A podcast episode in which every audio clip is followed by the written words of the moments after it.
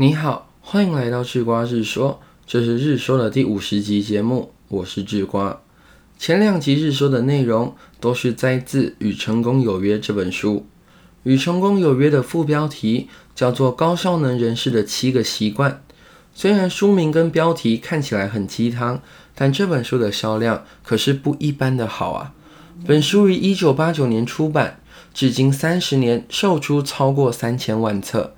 光是在台湾，直到二零一九年为止，出版的数量就达到第九版第十九次印行。有人这样评价《与成功有约》这本书，说它是成功学的集大成者。现在很多成功学的概念呢，都是由本书延伸而来。那么写出这本书的人是谁呢？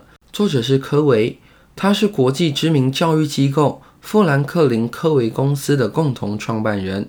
也曾经被《时代》杂志 Times 评选为人类潜能的导师，入选全美二十五位最有影响力的人物之一。《与成功有约》这本书在介绍七个习惯，可大略拆解成三个部分，分别是造就个人成功的三个习惯，造就公众成功的另外三个习惯，加上不断让自己进步的第七个习惯。前天的日说内容主动积极，以及昨天的日说以终为始，是造就个人成功的前两个习惯。那第三个习惯呢，叫做要事第一。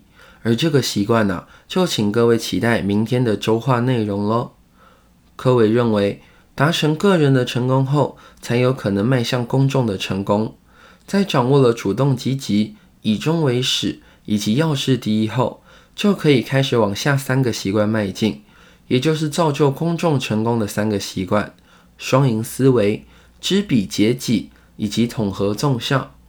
双赢思维应该不用多做解释，指的是一种第三选择的信念，不是只有服从我的方式，或是采取你的方式，而是超越双方，提出更好的解决方法。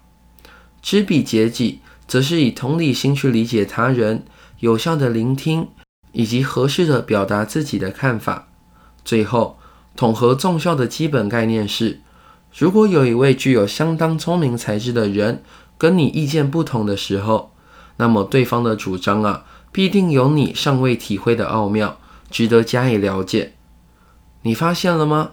前三个个人成功的习惯是科维在教我们如何独立自处；后三个公众成功的习惯，科维在教导人们互相相处，与成功有约。会把成功分为个人和公众的核心概念，是可伟认为独立是互赖的基础。所以啊，先有了个人的成功，才有可以扩大自己的影响范围，进而获得公众的成功。